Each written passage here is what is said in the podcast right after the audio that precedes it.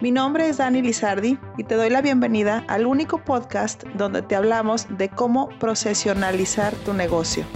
Así es que si tú eres dueño de negocio, empresario, emprendedor o un alto directivo, prepárate para escuchar casos donde los procesos son los protagonistas del éxito.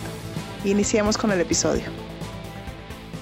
Bienvenido a la temporada 4 de nuestro podcast Procesionaliza tu negocio un podcast dedicado a hablar de los beneficios de tener un negocio ordenado con procesos.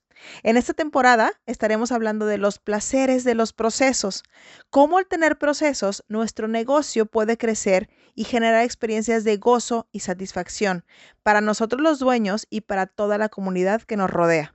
Espero te sea de utilidad y comparte. Empezamos. ¿Compraste el último ERP que te promete resolver todos tus problemas administrativos y de gestión de información?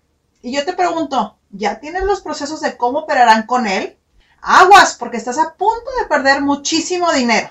De acuerdo con las estimaciones de los últimos años ofrecidas por Gartner, entre el 55 y 75% de los proyectos de implementación de un ERP han fallado en el cumplimiento de sus objetivos. Hay muchas causas. Número uno, no hay un buen liderazgo en el proyecto de manera interna en la empresa y externa con el proveedor del ERP. Número dos, no se comunica ni se involucra el personal clave. Y otra causa muy importante es la número tres, la relacionada a una deficiente especificación de procesos. Afortunadamente el fracaso puede evitarse.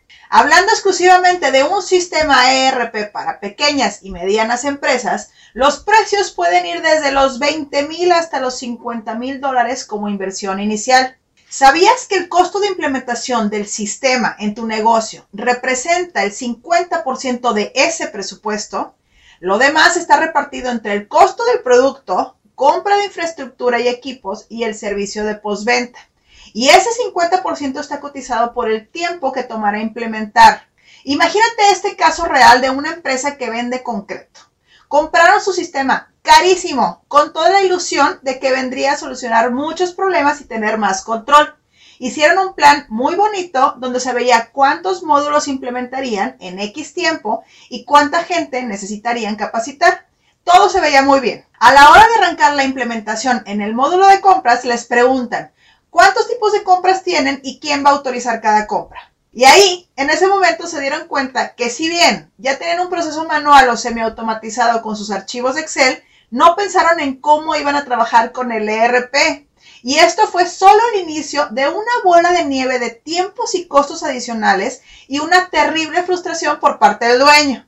Hasta ese momento se dieron cuenta que necesitaban tener primero los procesos y luego traer esa tecnología. Dentro del fracaso de la implementación, los procesos fueron los protagonistas, obviamente, pero tampoco consideraron que la gente a capacitar tiene sus propias actividades y responsabilidades y no siempre estuvieron disponibles. Ahora entonces, ¿cómo se debe de hacer? Porque traer tecnología a tu negocio no debería de ser opcional en estos días. Definitivamente ayuda muchísimo.